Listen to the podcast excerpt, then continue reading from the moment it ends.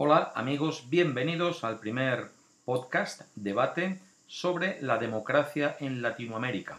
Debate que fue propuesto en el vídeo Índice de la Democracia 2019, que es un índice que ha presentado recientemente la unidad de inteligencia de la revista El Economista. Muchas gracias a vosotros por vuestra participación. He recibido dos audios a, través de santi.marginal.tv, donde puedes enviar los audios más largos de un minuto, y ahí he recibido dos audios de Juan Manuel, ambos desde Córdoba, Argentina, y a través del vehículo que os he del enlace proveído he recibido otros ocho audios.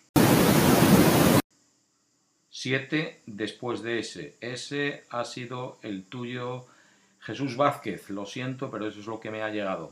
Me lo has enviado desde el espacio. Lo siento. Eh, prueba a participar de nuevo en el siguiente debate. Vamos directamente con vuestros mensajes. El primero.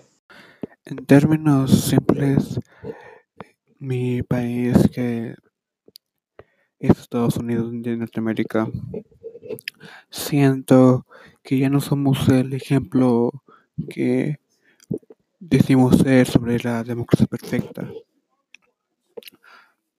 Ahora estoy viendo que mi gobierno no es tan democrático que digamos. Pienso que aunque seamos una democracia, no me no siento como si fuera eso. Aunque vivo bien y todo eso, no, no siento eh, que viven en una democracia plena. Ese era José Luis, gracias, desde Estados Unidos. Y bueno, tampoco en un minuto, en 47 segundos de mensaje, tampoco da para mucho más, pero hubiese estado bien que hubieses profundizado por qué te parece que no es una democracia plena. En cualquier caso, no lo es. Vamos a discutir el índice de la democracia un poquito más a fondo que en el vídeo pero según este índice, Estados Unidos no está entre los 22 países que aparecen como democracias plenas. Está a cuatro décimas de ese 8 de puntuación que se necesita para ser una democracia plena. Por debajo de esos 22 países aparecen Corea del Sur, Japón y luego viene Estados Unidos. O sea que tienes razón. Estados Unidos es acorde según este índice, una democracia imperfecta, no plena. Vamos con un mensaje un poquito más largo, el primero de Juan Manuel desde Córdoba, Argentina, cuatro minutitos. Buenas, humano. Me dirijo ante el público en general para hacer valer mi opinión sobre el video que hizo Santi eh, sobre índice de democracia cual yo considero y resalto la puntuación más alta en Chile. ¿Por qué? En un país que en 2019 la república, la democracia, no parece haber estado funcionando, más allá de que se ha debatido o no el problema y las manifestaciones sociales que han ocurrido más allá de eso, que la instancia interna de las necesidades, del debate de las necesidades, no funcione y se tenga que llegar a la, a la acción de salir a las calles a gritar la necesidad que realmente necesita el pueblo. Cuando hablamos de democracia, hablamos de elegir a un representante del pueblo no solo del pueblo, sino en todos los ámbitos, pienso yo, ya sea educativo, sindical. Lo que opino es que en Latinoamérica, en general, esos, esas instituciones generales en la población están corrompidas, en su mayoría. Y volviendo al tema de Chile en particular, pero esto pasa en toda Latinoamérica, ¿Por qué hay que llegar al punto en que la gente tiene que salir a la calle en manifestaciones sangrientas a hacer valer su necesidad cuando nosotros votamos representantes que en teoría conocen nuestras necesidades. Entonces acá hay una falta de democracia. No están ejerciendo la soberanía, no están ejerciendo la, la democracia. Si la están ejerciendo, lo están ejerciendo mal, en algún sentido. Porque no nos representan, no son demócratas. Al final terminan haciendo lo que quieren. También, bueno, en mi país, Argentina, em, en las cúpulas sindicales que arreglan en silencio y tampoco representan a la masa de trabajadores que ni siquiera los eligen, porque hay muchos sindicatos antiguos que tienen los mismos dirigentes hace años, décadas, y estos son millonarios, eh, empresarios, al final son patrones, y todo menos un representante de los trabajadores. Em, no son un representante de los trabajadores realmente, no parecen estar en la realidad así un montón de aspectos en donde la democracia se puede debatir si es o no democracia lo que se está viviendo. Entonces creo que la puntuación que le han dado a Latinoamérica en general es muy alta. Es muy alta. Em, debido a estos aspectos. Y no los criticamos nunca los ponemos en la mesa. Y si los criticamos, ahí queda en la teoría. Bueno, esta fue mi opinión al respecto del video de Santi. Muchas gracias Santiago por subir estos videos y darnos el espacio acá en Marginal TV. Lo sigo hace años y es muy bueno, muy bueno lo que hace. Un abrazo desde Córdoba, Argentina. Chao, chao. Bueno, pues Juan Manuel, mm, resumiendo, habla de la corrupción, habla de la falta de representación por parte de los políticos o esa sensación que muchos podemos tener de que los políticos no nos representan, no sentimos ese, ese acercamiento a ellos. Y bueno, luego discute también la, la posición de Chile como democracia plena. Eh, no sé si se te ha olvidado, Juan Manuel, que, Uruguay está por encima de Chile. En cualquier caso, no sé si el que sea un gobierno de derecha o de izquierda eh, tiene mucho que ver precisamente con el índice este de la democracia. No quiero enrollarme más. Vamos con el siguiente mensaje para luego ya comentar más al final. Hasta hace un año sentí que en la democracia se pueden elegir personas cuerdas, eficientes y éticos para dirigir una nación. Pero aún es difícil actuar para hacer el bien común sin obstáculos egoístas, ideológicos y absurdos como la impunidad, hacerse la víctima y el miedo a que los flagelos estén a un paso adelante. Como solución, pienso que cada humano debe erradicar lo que lo hace corrupto y cultivar la autogobernanza y el dominio propio antes que depender de personas que se llaman nuestros líderes. Bueno, este ha sido Emmanuel, em, dice en el mensaje desde el puesto 15 em, de Latinoamérica. En el puesto 15 está El Salvador, o sea que nos mm, adivino que sí, que nos cuenta, nos da su impresión. Bueno, en realidad es un comentario que es una llamada a la responsabilidad personal de que la democracia, me atrevo a sugerir, que es lo que dice él, comienza por abajo, por una eh, responsabilidad de integridad y de evitar la corrupción. He escuchado en Manuel varias veces tu mensaje para poderlo entender bien y bueno, esto que nos sirva a todos como ejemplo, si no tenemos oportunidad de escuchar de vuelta lo que grabamos y lo que me enviáis a mí, que es para todos, intentar eh, no pegar la boca mucho cerca del micro, porque si no, pues se oye ese golpeteo. Em, Y sí, Emmanuel empieza diciendo que hasta hace un año creía en, que la, en la democracia, que los líderes, pues que eran, como, ¿qué dice exactamente? O sea, eh, responsables o fuertes o... No, ¿qué es lo que dice? Cuerdos, gente cuerdas. Eh, hace un año, precisamente, en El Salvador hubo una elección, salió elegido Nayib Bukele, el presidente del momento, y creo recordar que hace nada, hace tres o cuatro días acaba de entrar en el Parlamento, pues con la policía y los militares y las armas para forzar a todos los congresistas a, que le aprueben un préstamo de, no sé, de 100 millones o... O sea que de la manera que va, esto va a pegar un golpe de Estado en cualquier momento y, y por eso ese tono de, imagino, de desencanto en, en Manuel eh, y de, de, no creer a lo mejor en los líderes o en la democracia. Gracias por tu mensaje, Manuel. Gracias. Vamos con otro.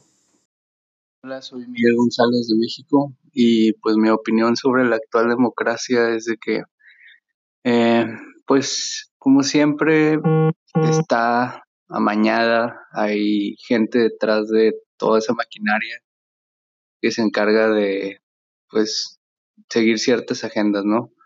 En este caso veo que ahorita se está yendo hacia un lado más comunista, eh, se están tomando ciertas acciones en contra de la clase media para desaparecerla. Se está haciendo cada vez más difícil tener un negocio propio por toda la serie de trabas de hacienda que se están poniendo. Y eso hace que ya no sea un país tan democrático. Se quiere establecer el comunismo a como de lugar y la gente lo está permitiendo con la promesa de un futuro mejor. Gracias. Gracias, Miguel, por tu comentario, que creo que refleja bastante claro pues lo que menciona el índice de la democracia y resaltaba yo en el vídeo, que es que México tiene la menor cultura política democrática de, toda Latinoamérica. Es lo que muestra el índice, que a mí me llamaba la atención. Eh, y lo que refleja qué es la cultura política democrática, pues es precisamente esta desconfianza que tú mencionas, que como dices siempre, la democracia como siempre está amañada, eh, y el no creer en las instituciones democráticas. Creo que hay, eh, hay el índice este democrático, mm, yo tampoco lo entiendo totalmente. Entonces es mm, cuestionable y alguien creo recordar que menciona, que cuestiona también el índice, o sea, hacia el final, eh, un poco más adelante, Mm, voy a comentar em, qué es la cultura política democrática depende de, em, según este índice y los valores que eso em, los valores en los, que, en los que se rige para decidir que México tiene poca cultura democrática, política democrática. Pero en principio es eso, esa desconfianza en las instituciones que tú muestras y en tu caso, bueno, tú muestras que como como se va hacia el comunismo, hacia la izquierda, pues están perdiendo eh, valores democráticos. Yo creo que mm, por los extremos se pierden valores democráticos por ambas partes, tanto hacia la derecha como hacia la izquierda. Em, mm, de hecho, vamos, países comunistas, comunistas, pues son, eh, pues son, no son democracias, pero Uruguay creo que tiene un gobierno de izquierda y es la democracia plena eh, va incluso por delante de España, ahí arriba está. Eh, y hay, y, en el, y, a lo mejor el, movimiento hacia la izquierda lo, lo estás percibiendo en México ahora, pero alrededor del mundo también hay muchos movimientos que se están yendo más hacia la derecha, en Europa, en Filipinas, Turquía, Hungría. Hay muchos países que, donde eh, derechistas están están liderando y, no se están haciendo más democráticos. También, también parece que la democracia va perdiendo. Entonces, yo creo que la democracia en sí, el concepto de democracia, no tiene que ver mm, necesariamente ni con derecha ni con izquierda, sino con otras cosas que, vamos a intentar definir un poco más adelante. Gracias. Vamos con otro, otro mensaje tengo de, mm, también de otro mexicano, bastante diferente, un poco diferente. Vamos a escucharlo.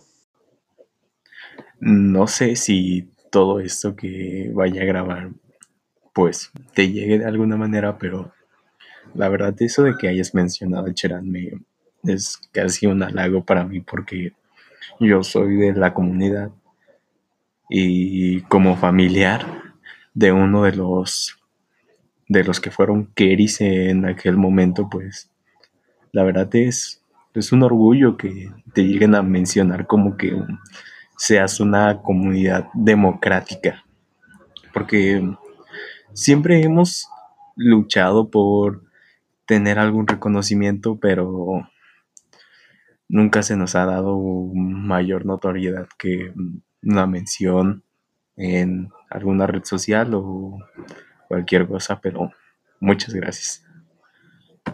Gracias a ti, Jared, y a tu comunidad. Hacer ese vídeo al que haces, estás refiriéndote sobre, sobre tu pueblo, sobre tu comunidad, fue un honor para mí, una, un honor, caso de que no se entendiese bien, una inspiración. Em, no sé cómo será la, situación en el momento, pero me encantaría visitarlo, a ver cómo van todos esos proyectos comunales que tenéis. Para mm, quien no sepa de qué, a qué se refiere esto, Cherán, pues es, es una comunidad que eh, con no mucha población, que hace un tiempo, unos años ya, pues eh, se levantó en armas, por así decirlo. No contra nadie, sino para defender lo que le estaban robando. Tiene pasaban por el pueblo, bajaban todos los días, la gente tenía que ver cómo bajaban del monte 200, 300 camiones y les estaban robando toda la riqueza, que son los bosques. Y en un momento, pues dijeron no más y, cerraron todas las carreteras y se, se, organizaron. Y desde entonces espero que ahí sigan, porque creo que consiguieron algunos privilegios del Congreso para, mm, de autogobierno Em, entonces, bueno, es muy interesante. Em, Jared sabría contarlo mejor que yo, así que no me voy a alargar con ello. El vídeo está ahí, pero en principio creo que cada barrio tiene su representante y ese representante de cada barrio pues es escogido por las hogueras, que son la gente, los vecinos que se reúnen a decidir, a tratar las cosas y a comentar y hablar de política. Tenemos que ser animales políticos para cuando las cosas van mal a nuestro alrededor, cuando no nos sentimos identificados con nuestros representantes, como ya hemos apuntado aquí, y sobre todo cuando nos están maltratando y robando la riqueza delante de las narices, pues tomar responsabilidad y defender lo nuestro y creo que eh, me parece que mm, está muy bien, que va muy bien el proyecto de replantar árboles y todo esto. Eh, un, un, comentario más, fíjate que algo que me inspiró mucho, yo estoy muy, muy conectado o, vamos, preocupado con, con, los temas de las comunidades nativas. Y aquí en Cherán hay una fuerte comunidad nativa.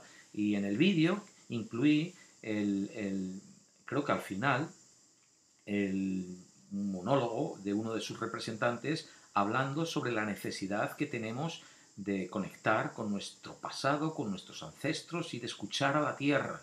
Pues hace poco, en el vídeo, un vídeo sobre Australia, sobre el calentamiento global, dije eso mismo, que a mí me parece una cosa muy coherente, porque además yo vivo en un país que tiene la cultura indígena eh, de los aborígenes más vieja del planeta, eh, de 60.000 años, o sea, y ellos, para ellos es la madre tierra, es algo muy importante, o sea, yo me identifico muchísimo con el medio ambiente y con la sabiduría de los pueblos nativos de saber escuchar a la tierra. Pues lo dije esto así, como lo estoy diciendo ahora en un, en un vídeo, y, y, hay gente que a mí no me molesta los, comentarios personales, pero, pero que les sonaba, se burlaron porque eso era sonarla como, como si hablas en chino. Hablar, a escuchar la voz de la tierra, la voz de la tierra, ¿eso qué es? Bueno, pues el día que sepamos lo que es la voz de la tierra y pues estaremos habremos encontrado el camino de, cómo, de cómo superar tantos problemas como tenemos ahora y no a nivel global, también a nivel personal de tanta falta de espiritualidad y gente tan confundida que ni sabe para qué vive, ni entiende hacia dónde va, ni entiende lo que pasa a su alrededor, porque hemos perdido esa conexión con la tierra. Y ahora mismo aprovecho para recordar que Latinoamérica es la región del mundo donde más asesinatos se cometen hacia los activistas medioambientales, muchos de ellos pues nativos indígenas. Y Cherán está lleno de ellos. Por eso precisamente he encontrado este camino y es una inspiración para mí. Jared, gracias por tu agradecimiento. El agradecimiento es mío y de tantos como admiramos lo que habéis hecho con la comunidad. Y me callo porque si no me pongo a llorar. Voy con otro mensaje. Venga.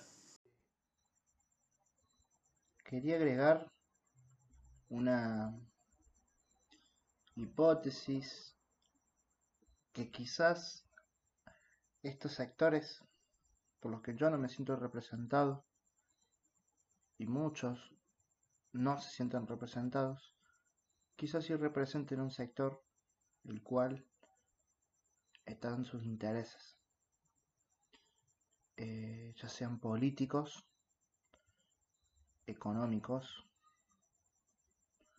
o de cualquier índole. Muchas de estas decisiones de ignorar las necesidades del común de las personas van acarreadas de una filosofía y de una actuar premeditado. Em, bueno, quería agregar eso, que quizás ellos están enterados de la realidad, seguramente lo están, pero nosotros no estamos enterados de la realidad, o no tenemos totalmente dimensión de la realidad en la que ellos están inmersos y por las cuales toman estas decisiones y no ejercen la democracia, la representación de los pueblos bien. Entonces nosotros elegimos un gobernante para que nos represente y al final nos representa nuestras necesidades. Bueno, eso quería agregar. Que muy bien. Ese era el segundo comentario, el segundo audio de Juan Manuel, argentino, desde Córdoba, haciendo referencia pues eh, a algo que apuntaba el estudio precisamente, la desconexión que sentimos con nuestros gobernantes, eh, porque gobiernan de puertas para adentro, no nos enteramos y precisamente por eso el índice total de la democracia pues está decayendo. Em, y también Juan Manuel hace referencia pues al partidismo. Por supuesto que no nos sentimos representados muchas veces en los resultados de, de, unas elecciones. A veces ganamos, a veces perdemos.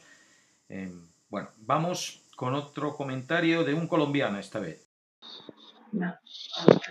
Hola Santiago, pues primero eh, felicitarte por tus videos eh, muy educativos, muy informativos.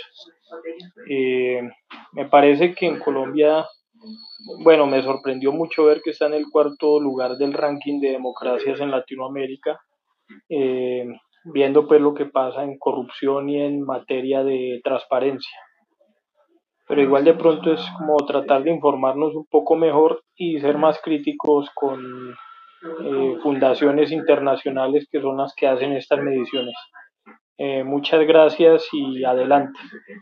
Ese fue Froilan desde Colombia. Un abrazo hasta, hasta Colombia para ti y para todos los colombianos. Te voy a ser sincero, yo tampoco tengo el índice este de la, de la democracia eh, muy claro. He buscado información y hay cosas eh, que sí están claras, como las define, por ejemplo, las cuatro categorías en las que incluye a los países eh, en democracia plena o democracia imperfecta o un régimen híbrido o regímenes autoritarios, ahí sí encuentra definiciones claras para estas clasificaciones, pero luego los cinco criterios para decidir si un país es más democrático o no, no hay una clara definición de esos criterios, lo que hay que ir al cuestionario de esas 60 preguntas para aclararse un poco más. Y, ahora viene otro comentario que pregunta más específicamente sobre estos criterios, así que voy a saltar y te respondo un poco más ahí, Froilan, pero en cualquier caso eh, mencionas corrupción y transparencia, que son dos, dos eh, elementos importantes en decidir lo que es una democracia o no, y por supuesto que no tenemos que pensar que porque sea un informe extranjero y esté en inglés va a ser algo mucho mejor que lo que pudiésemos crear nosotros. O sea, está muy bien cuestionar todo. Vamos con otra pregunta de otro compañero mexicano. Hola Santiago, mi nombre es Bruno y soy de México. Mi comentario con respecto al video del índice de democracia es el siguiente. Si bien la democracia puede medir hasta cierto punto el índice de la calidad de vida humana, me parece más bien que se refiere a la participación de las personas que tienen en su gobierno más que a las libertades individuales, como tú indicaste en algún momento en parte del video. Además, ¿qué justifica como tal a la democracia como una forma de gobierno válida o como la forma de gobierno preferible frente a otros sistemas de gobierno? Y con respecto a cultura política, ¿se refiere ese término a la el conocimiento de las personas que tengan de política o a la confianza que tengan en sus representantes políticos? Bueno, Bruno, qué bien hablas y qué bien preguntas. Así da, da gusto. Me has colado tres preguntazas en un plis plas. En dos de ellas haces referencia a libertades individuales y mm, cultura política democrática, que son pues dos de los cinco mm, criterios que ha usado este índice para hacer, eh, para crear su índice. Las libertades individuales, no, bueno, el criterio son libertades civiles. De las 60 preguntas, he abierto el documento y lo tengo aquí, pues cada criterio, unos incluyen más preguntas, otros menos, y el de las libertades civiles, que es el último criterio, pues sí, tiene muchas preguntas y más o menos las podéis adivinar. Son las que tienen que ver con libertades civiles, si en el país pues mm, se practica la tortura o no se practica la tortura, si hay mm, se puede publicar libremente, si se puede, si hay una variedad de vehículos mediáticos para informar, si tiene internet, si no tiene internet, si los eh, ciudadanos se pueden organizar en sindicatos o no, eh, si se, se, admite la libertad de sexo, de religión, pues todo ese tipo de, mm, de rasgos que, que, como tú dices, tienen que ver con libertades individuales y civiles de la sociedad en conjunto. Luego, eh, la cultura política, que ya os habéis referido, que tener cultura política em, mm, democrática, bueno, tú preguntas si se refiere a, saber de política en general o confianza en los representantes políticos. Estoy haciendo tiempo y estoy buscando aquí exactamente las preguntas sobre esto y mira, las tengo, son como 7, 8 en inglés, las voy a traducir, pero básicamente em, se refieren a, tener confianza o no en la democracia. Y por eso digo que México, tu país, pues está tan bajo en ese sentido, porque, porque no, se, no se, cada vez se cree menos en la democracia. Em, dice, por ejemplo, una pregunta, ¿hay suficiente grado de consenso social y cohesión para, para mantener una democracia funcionando, estable? Si es que sí, pues sí, si no, pues menos cultura democrática en este sentido. Eh, la percepción de, liderazgo, eh, hay mucha gente que desee un liderato eh, fuerte, que no tenga que ver con el Parlamento. la percepción, hay una proporción de la población que crea, que incluso prefiera un, un liderato militar. hay una proporción de la población que prefiera que el gobierno esté gobernado por los tecnócratas. Disculpa que vaya un poco lento, pero voy traduciendo mentalmente del inglés. Eh, cree en general la población que, la democracia sirve para mantener el orden, cree que la democracia está siendo buena para desarrollar económicamente el país, eh, hay un grado popular fuerte por, de apoyo a la democracia, Em, y hay una, una, una, tradición fuerte de separar iglesia y Estado. Bueno, en la mayoría de estas preguntas ya puedes ver que cuanto, eh, bueno, si hay más o menos, pues se cree, se cree más en la democracia o no. O sea, este apartado de em, cultura política democrática tiene que ver con realmente creer en la democracia.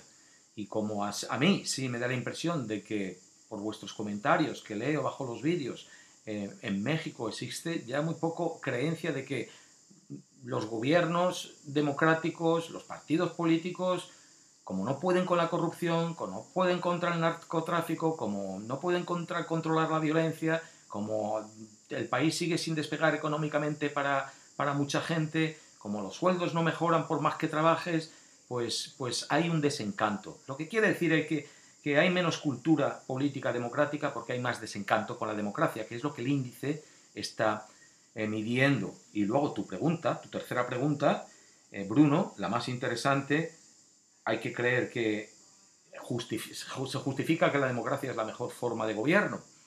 Pues bueno, pues esa. Hay otra pregunta que antes de enrollarme con eso, porque eso va a ser como el final de este podcast al que quiero llevar el debate, porque yo creo que lo dije en el vídeo, me parece, o en otro podcast, que dije, voy a ver una sorpresa porque yo no sé si por ser más mayor ya no me veo a mí mismo tan democrático como, como hace 30 o 40 años. También tengo cierto desencanto con la democracia. Entonces yo creo, y voy a proponer al final de esto, pues eh, algo que podría funcionar a lo mejor mejor que la democracia. Pero vamos con el último mensaje de, de, Omar desde Colombia y luego ya comentamos sobre todo esto más a fondo. Enhorabuena, Bruno, muy buenas preguntas. Buen día, Santiago. Eh, primero, felicitarlo por el buen servicio que le prestas a la sociedad con tus videos y tus análisis. Bueno, en cuanto al tema, eh, en la antigua Grecia decían que la democracia era el peor sistema de los mejores y pues que el mejor de los mejores era obviamente el sistema mediante el cual las personas sabias eran las que ejercían, eh, digamos, o detentaban el poder. Eh, la democracia, eh, y más con esta expansión o explosión demográfica, que hay, actual en la, que hay actualmente, sobre todo en los países en vías de desarrollo, ha demostrado sus falencias y sobre todo ha demostrado que las mayorías son muy manipulables. Y, y ahí se te cortó, Omar, que no te he cortado yo, que no te diste cuenta de que solo tenías un minuto y bueno, pero gracias por enviarme el minuto que has grabado, sé, entiendo perfectamente lo que estabas comentando y no te preocupes que yo te voy a, eh, acabar esa historia a continuación y expresamente he dejado tu mensaje para el último porque, porque me parece muy interesante por el camino que vas. Vamos a darnos una vuelta por la antigüedad griega y vamos a pasar por Platón, Aristóteles y Polibio, que es el que el que creó el término de oclocracia, que es a lo que te estás refiriendo, la degeneración de la democracia, eh, y que es importante para entender precisamente hoy el populismo, porque es lo que es, es el, el gobierno de la muchedumbre, ya digo, una degeneración de la democracia en un elemento manipulativo y es los líderes que tenemos populistas es precisamente lo que estos griegos ya habían identificado. Eh, y vamos a hablar de ello, vamos a hablar de ello, pero ahora mismo me tengo, voy a cortar porque estoy corriendo porque tengo que ir a, probarme la espalda. Voy a ir a cavar huertos, a ver, tengo que ir a trabajar. Así que mientras cavo huertos, pues voy a estar pensando luego en mi propia fórmula. Eh, democracia, democracia, pero, pero gobierno de, de los sabios, que era lo que decía Platón, ¿sabes? Entonces, y lo que tú estás apuntando ahora. Omar, gracias a todos por vuestra participación. Voy, cabo unos huertos, vuelvo y acabamos con este podcast. Hola de nuevo, ya estoy de vuelta y vamos a seguir eh, pues donde Omar lo dejó. Omar, que dije que, era, que nos habla desde Colombia, pero en realidad no lo sé. Creo que por el acento eres colombiano. Si me he equivocado, perdona. Pero Omar se quedó hablando del gobierno de, de los sabios en la antigua Grecia y se cortó cuando empezaba a hablar de, mm, de lo manipulables que son las muchedumbres. Em, he hecho, he mirado por aquí por Wikipedia para no meter la pata y a lo que, lo que Omar se está refiriendo con el gobierno de los sabios es al sistema político defendido por Platón en la República y se llamaba sofocracia o el gobierno de los sabios. Y en este sistema gobernarían los pertenecientes a una clase de oro formada por filósofos, imagino que Platón era filósofo, o sea que se incluía a él como gobernante. En realidad la palabra filósofo eh, quiere decir amantes de la sabiduría. Eh, y en este sistema, Platón mm, piensa que quienes han de gobernar han de ser los que tienen el, el saber necesario para decidir sobre el resto del pueblo, guiándolo. Él ponía el símil como un bar, como un capitán gobierna a un barco, ya que los sabios conocen la diferencia entre mejor que otras, que otras gentes de, de, cuáles son los sistemas, entre los sistemas conocidos, pues el mejor. Y Platón decía, en un barco no debería decidir el más fuerte, pues no por tal condición conocerá mejor el camino. El más fuerte sería el caso de la tiranía, la dictadura del más fuerte. En un barco no debería decidir el más rico, pues no por tal condición conocerá mejor el camino. Ese sería el caso de la plutocracia. En un barco no debería decidir el más popular ni las creencias populares, pues no por ser mayoría conocerán el camino. Y ese es el caso de la democracia, eh, que es el sistema que tenemos mayormente instaurado a nivel mundial en la actualidad. Platón dice que las masas, por ignorantes y poco inteligentes, suelen ser incapaces de autogobernarse o de elegir supuestos representantes. Y por aquí es porque, por lo que sale la oclocracia, la degeneración de la democracia. Platón viene a resumir que los tres opciones, las tres opciones anteriores son inútiles porque sus bases son ilógicas y no dan resultados empíricos. Y dice él que en un barco deberían decidir los que conocen el camino junto con los que conozcan métodos de navegación. Y por eso el conductor, el capitán de un barco, ha de ser el más sabio.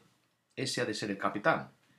Y esta lógica suya es la que luego más tarde da eh, origen al sansimonismo del siglo XIX y a la tecnocracia del siglo XX. Bueno, pues esto es lo que Omar apuntaba, el gobierno de los más sabios. Em, la oclocracia que yo mencionaba, que es el gobierno de la muchedumbre, eh, el poder de la turba, creo que estoy leyendo por aquí que literalmente es lo, lo que la palabra significa en griego, y es esa degeneración de la democracia, igual que una monarquía puede degenerar en tiranía, eh, pues la democracia eh, degenera, degenera en oclocracia. Bueno, el término prácticamente sea lo de menos. Estoy leyendo por aquí otra nota que tenía apuntada desde hace tiempo, no sé de dónde viene, pero dice, mientras que etimológicamente la democracia es el gobierno del pueblo, con la voluntad general legitima al poder estatal, la oclocracia es el gobierno de la muchedumbre.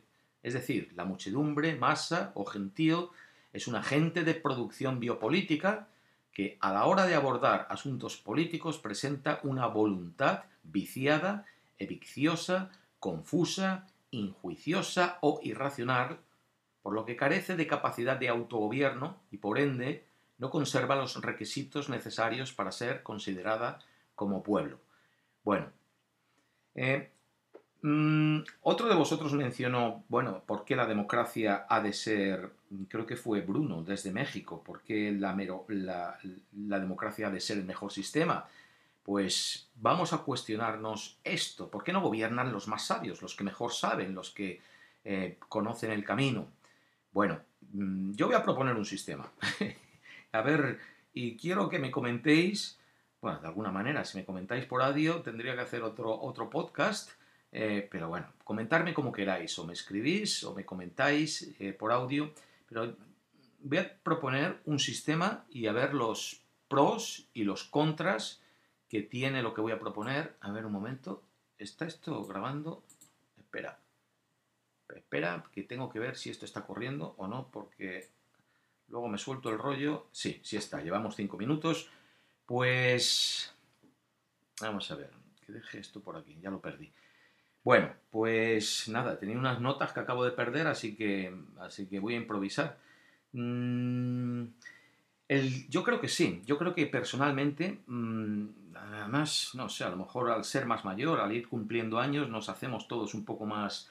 Eh, reaccionarios, o no sé, nos afianzamos más en las, en, nuestras propias ideas. Ya veis cómo somos los viejos, se va cerrando la mente, Pero vamos, yo creo que sí, cada vez se ven más ejemplos de, de, fiascos, no sé, como el Brexit, de que el, el ser populista por una razón de decisiones que se toman políticamente que a la larga luego con los años uno se arrepiente de ellas, no, son necesariamente las mejores para gobernar. Entonces la democracia, especialmente de partidos, tiene contras muy obvios. Esto de estar la tiranía de los partidos. Llegas, ganas una elección, gana un partido la gente está sometida a los intereses del partido, los políticos de hoy en día se tiran, eh, qué sé yo, la mitad del tiempo, en lugar de trabajando, están pues haciendo cosas de cara a la galería o mm, con los periodistas, con los medios de comunicación, intentando manipular la opinión pública más que resolviendo los problemas reales que tiene la sociedad. Eh, a los dos años, pues ya está de pronto la elección a la vuelta de la esquina y ya están otra vez, no saben si van a continuar con su trabajo 18 meses más tarde o no. El ejemplo, por ejemplo, bestial de, la, de las elecciones americanas, eh, lo estamos viviendo ahora. Ya mismo estamos todavía eh, a cuánto, 10 meses todavía de la elección y ya, ya están ahí volcados. Es un dineral y es, es la, la, energía y el dinero que se va en, en, en simplemente llegar hasta el poder. Es una pérdida de, de, tiempo bestial y sobre todo de que tanta gente que debería estar trabajando para el servicio público de solucionar los problemas están con otras cosas. Eh, ya digo, muchas veces eh, los mismos políticos son marionetas de sus propios partidos, de los intereses de partido, y tú puedes apoyar a un político porque piensa esto y resulta que de pronto te encuentras, como también se ha mencionado aquí, que no te representa, porque el, político ni siquiera puede representarse a sí mismo. Está de pronto, tiene que votar lo contrario, porque el partido en ese momento decide pues, que hay que votar lo contrario. Es, una limitación muy grande la, lucha de partidos. Y, bueno, pero la democracia, el poder del pueblo, no lo podemos, mm, de alguna manera, eh, derrocar totalmente, porque, porque para empezar, vamos a ver, si Vamos a suponer que sí, que nos gobierna un consejo de sabios, por llamarlo de alguna manera, y que son 100 personas, por poner un número. Bueno, pues, ¿cómo vamos a escoger a los sabios? ¿Quiénes deciden quiénes son los sabios? Pues en principio, empezásemos todo. Mi, proyecto político de gobierno sería eso, un consejo de sabios eh, de 100 personas, no más, eh, quitar el mm, la Cámara de Diputados y el Senado y simplemente dejar este, este menos sueldos por pagar, más simplificado, eh, más directo para tomar decisiones, menos rollos de manipulación y de politiqueos. También vemos que eh, situaciones, pues que el Senado está en manos de un partido político y, la, y el Congreso de los Diputados en manos de otro. Resultado, pues que no salen adelante las leyes, no se puede gobernar y es todo un, mamoneo político, perdón la expresión. Entonces, un consejo de sabios. Empezamos, mira, una primera elección. Los elegimos todos. Los elegimos por democracia, por voto popular, desde abajo. Entonces, todos votamos. Tienes que votar a una persona. Mañana empezamos. Vamos a, ¿Cómo vamos a decidir a ese primer consejo de sabios? A establecerlo. Mañana votamos y votamos a una persona que se presente como candidata para ese Consejo de Sabios. Entonces se puede presentar cualquiera. Se puede presentar el párroco de, tu pueblo, o se puede presentar tu profesor de ciencias, se puede presentar el entrenador del equipo de fútbol local, porque es muy popular, se puede presentar quien quiera. Pero quien se presente tiene que votar y votar a otro representante.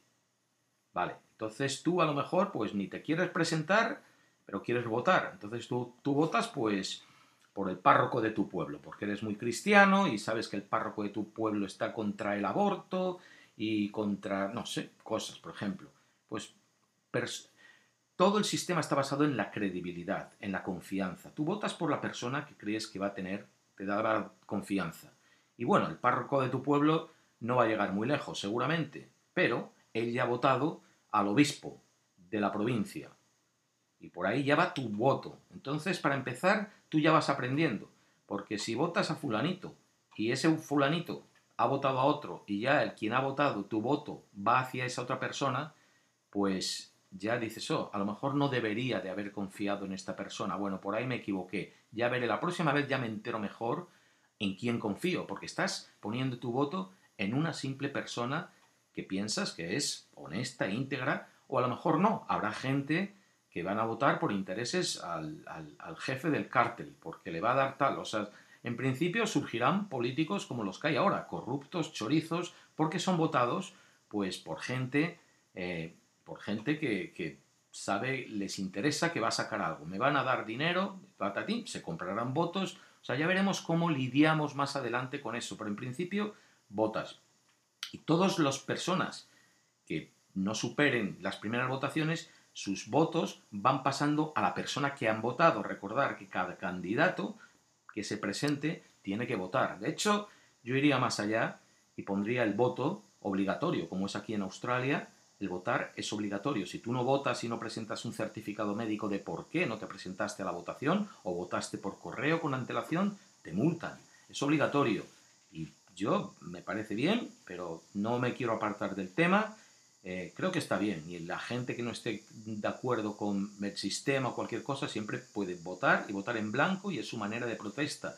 Pero bueno, bueno, pongamos, sin, sin apartarme del tema, pongamos que cada candidato vota ya. Entonces, poco a poco, los votos, los candidatos que no van superando el corte, sus votos se van acumulando, van pasando a otros y los votos van creciendo, así hasta que llegamos al final. Nos encontramos con que tenemos 100, 100 personas que son los que han recibido más votos directos o acumulativos de gente que no que han recibido votos, candidatos que han recibido votos, pero no han pasado el corte y han escogido como persona de confianza a ese, a esa persona o al otro, al otro, al otro. Al final terminamos con una lista pues de mil personas. Bueno, los 100 más votados o con más votos acumulativos son nuestro consejo de sabios que por supuesto y por lógica no van a ser los más sabios, pero por lo menos son 100 personas que llegaron ahí, de alguna manera, y que van a estar ahí en el escaparate público para ser juzgados a partir de ese momento. Bueno, y después de esos 100, pues podemos poner, la lista sigue ahí. Habrá otros entre 100 y 200, otros que quedan ahí a la espera y que la gente también se puede informar sobre ellos. Pero estos 100, ahí, vamos, para empezar, estos 100 sabios Corrupción, cero. En el momento que uno de ellos es pillado en una, en una infracción eh, pública de cualquier tipo, y yo recuerdo que aquí he tenido que ir a votar un sábado en Australia porque al concejal que teníamos, no, al concejal en el Senado, le pillaron con una multa de tráfico que le había, había hecho tres multas de tráfico y a la tercera te quitan el carnet. Entonces había cogido a su secretaria para cargarle ya la tercera multa, un, trapicheo de tráfico le pillaron y le quitaron y perdieron fuera todo. Y todo, toda la provincia tuvimos que ir un sábado a votar nuestro representante del Senado porque este le quitaron. Pues así, igual, el momento que hay eh, algo de corrupción, fuera, la persona fuera y denegada eh, la participación política, el cargo público para el resto de su existencia. Porque si queremos, tenemos 100 sabios, pues tienen que ser 100 personas top. ¿Sabes? Bueno, pues estas personas están, es nuestro Congreso de Diputados, nuestro Senado, es todo. Son los que deciden. Acuden cada día a su, a su lugar de su asamblea y allí deciden el gobierno, las decisiones importantes de gobierno, aprueban los presupuestos, deciden cuánto dinero va a la sanidad, cuánto tal, discuten las cosas importantes, apoyadas por un equipo de tecnócratas. O sea, los funcionarios son las gentes que, muestran eh, las mejores capacidades, tanto en salud como en infraestructura, o sea, profesionales, pues que han llegado ahí con el esfuerzo profesional. Y, que, y, mira que no estoy hablando de tendencias políticas, de momento, ni de izquierda ni de derecha. Los funcionarios públicos son simplemente gente que sabe del, de, eh, la economía, de las finanzas, de, de lo que estén tratando del tema que tratan. O sea, es gente pagada, los mejores. Eh, y las personas, los sabios, no nos preocupemos de si son de izquierda, derecha, mejor, tal, o sea, tendrán sus posturas. Si tú, uno, pues habrá un debate de aprobar una ley sobre el aborto o una ley del matrimonio entre homosexuales o, cosas así, qué sé yo, las, cosas, las cosas más polémicas que puedan surgir. Y habrá uno que apoya una postura y otro que apoya otra postura. Eh, y se discute entre ellos. Y tú sabrás lo que estás apoyando, porque tu voto, ya sabes, ahí está la persona que votaste o la persona que es de confianza, de confianza, de confianza, de confianza de quien tú votaste. Entonces tú sabes quién te representa. Nada, estos 100 personas que llegaron al final no cuentan un voto cada una, contarían el cúmulo de votos acumulados que representan, que llevan atrás, tras de ellos, que les auparon hasta esa posición. Por ejemplo, tenemos un país de 40 millones de habitantes y surgen estas 100 personas el número uno de estas 100 personas, el que sacó más votos que nadie, a lo mejor tiene un millón y medio de votos, directos o acumulados. Entonces, su voto, su opinión, cuando vayan y tengan que votar un proyecto de ley o cualquier cosa, cuenta un millón y medio. Mientras que el número 100 de esa lista, que se coló como el último, a lo mejor tiene 150.000 votos, representa. Bueno, pues su voto sobre ese proyecto de ley, cuando las 100 personas voten, no cuenta como un voto, cuenta como 150.000 votos, o sea, cuenta 10 veces menos que las voces que representa el número 1. Porque así, en total, todos no estamos, no quedan, oh, 57, 43. No, quedarán los, a lo mejor ganan los 43, porque esos 43 representan más votos en total. Eh, o sea, no contamos la persona, contamos los votos que esa persona lleva detrás, para que así se oiga la voz de todo el mundo. ¿Os, parece bien? ¿Os parece mal? Que... O sea, sería una mezcla de gobernar los sabios, la gente que, eh, con, eh, a, a la que le hemos dado la confianza y que no están eh, subyugados a intereses de partido, así esto es de derecha, si esto es de izquierda, eh, sino que votan en confianza y según su conciencia sobre eso, pero al mismo tiempo representan los votos de todo. Vamos a ir un, paso más allá. Ahora, como representan los votos de todos, cada ciudadano, tú, yo, tu tía, tu tía, cada ciudadano votante tiene un número electrónico de identificación electoral. Igual que tienes tu número de identificación fiscal para, pagar tus impuestos o tu documento nacional de identidad o tu pasaporte, tu documento de tu tarjeta de la seguridad social o del médico, todos tenemos un número de electrónico de, para votar y hay un sistema donde todos estamos registrados.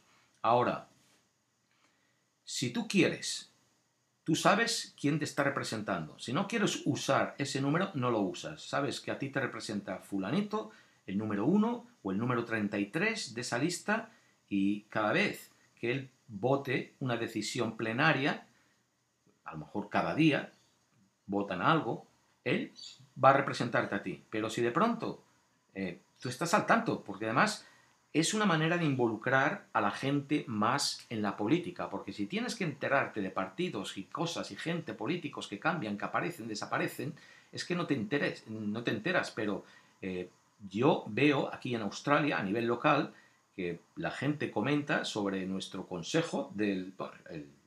los... Eh, ¿Cómo se llama? Joder, los aguaciles, ¿no? Los aguaciles, councillors. Eh, bueno, el ayuntamiento local, que tiene 12 concejales, algo así. Bueno, pues la gente comenta, porque como son 12, saben los nombres de los concejales y quiénes son, pues igual. Si tenemos a 100 personas que los ves en la televisión o informan o, eh, los entrevistan un día sí y otro también, poco a poco los vas conociendo. Y por lo menos vas a conocer bien, medianamente a fondo, a la persona que ha recibido tu confianza.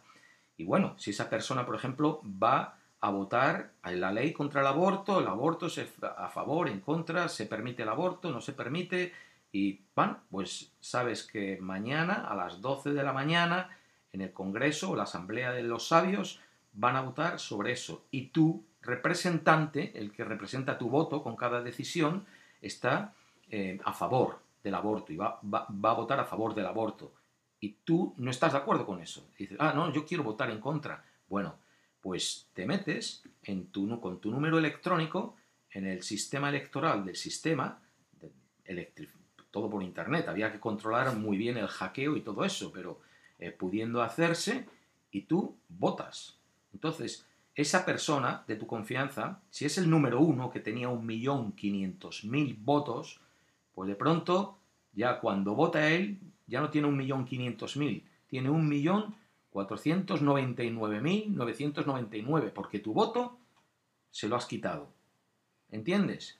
Y si tú convences, si tú eres muy pasional, es una manera de apoyar el activismo en la política. Si tú dices, no, no, esto no puede ser, y te pones a convencer a gente, y además, a lo mejor tú eras un candidato antes, que no subiste porque solo tuviste mil votos, pero puedes ir a, los mil, las mil personas que te dieron el voto y decir, señores, está pasando esto. Entonces esas mil personas pueden acudir o se me está ocurriendo ahora que esas mil personas te pueden dar un poder a ti, decir, como te confiamos a ti, votamos a ti y no al de más arriba, tú representas mil votos. Entonces, tú puedes ir y dar, votar contra ese, contra quien va a permitir el aborto y quitas mil votos.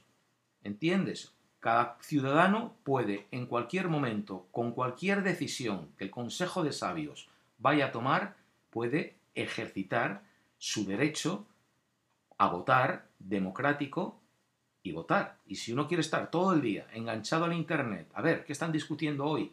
Ah, mira, a las 2, a lo mejor se puede poner una hora de votación. A las 2 de la tarde, siempre a las 2 de la tarde. Bueno, esa hora no, porque habrá hambre o estarán sesteando.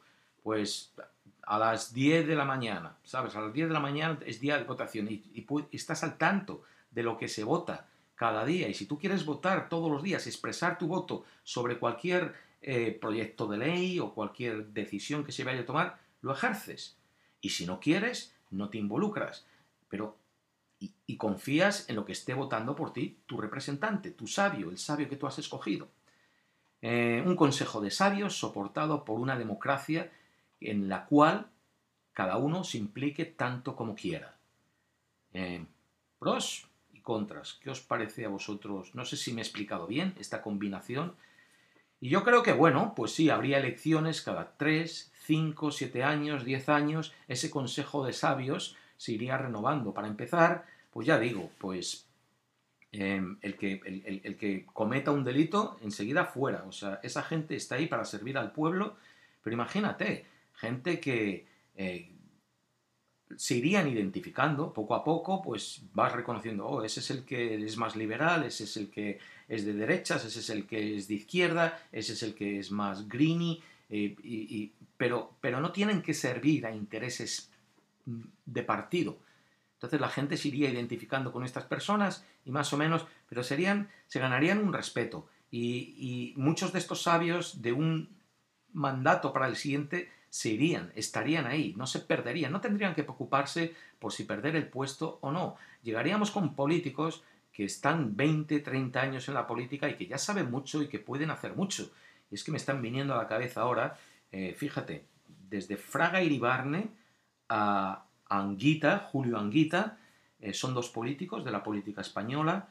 Uno fue de derecha, Fraga Iribarne, fue un ministro con Franco durante la dictadura de Franco, fue ministro de Información, y el Anguita, el califa rojo, era comunista total, pero son dos personas que en su manera eh, yo reconozco su... Eh, yo admiro porque reconozco su capacidad de trabajo. El Fraga Iribarne era un hombre eh, muy culto, cultísimo, que trabajaba más que nadie, o sea, y además tan organizado que, de hecho, a mí me hablaban ahora en Galicia, que estuve por allí hace unos meses, me decían, es que el tío conseguía que se hiciese todo y llegaba el primero a la oficina y enseguida tenía un plan para el día y todavía le sobraba tiempo, lo llevaba a rajatabla, un, un hombre muy capaz. El Julio Anguita, pues también comunista, comunista, pero en el momento que se retiró eh, tenía derecho a dos pensiones, una como, mm, como senador o, o, congresista, vamos, una como político, otra como profesor, dijo, no, yo no voy a chupar dos pensiones del pueblo,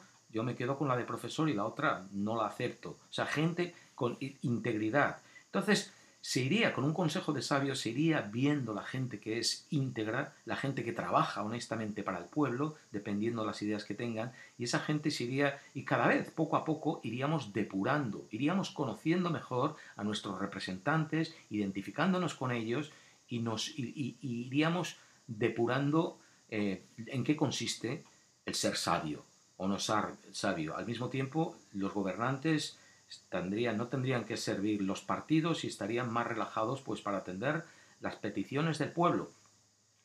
Eh, por ahí ya digo, en un primer consejo de sabios se, metería algún chorizo y algún eh, jefe, gente con mucho dinero, pues como Trump ha llegado al, a la presidencia de los Estados Unidos, porque, porque solo pueden llegar candidatos que tengan dinero para, para pagarse todo un año de viajes y de campañas y de publicidad y de, ¿sabes? Eh, entonces, mientras que este consejo sabios no dependería de, eso al principio, ya digo, se colaría alguno por ahí, pero poco a poco iríamos depurando el sistema y sí, terminaríamos y habría, cada elección, habría unos cuantos que pierden representación popular, se irían de ahí y otros, pues, o sea, sí habría una elección cada tres, cinco, siete años para que algunos se bajasen y otros, gente fresca, gente nueva, caras frescas, eh, nuevas ideas, eh, integrasen ese consejo de sabios. Pero bueno, creo que más o menos...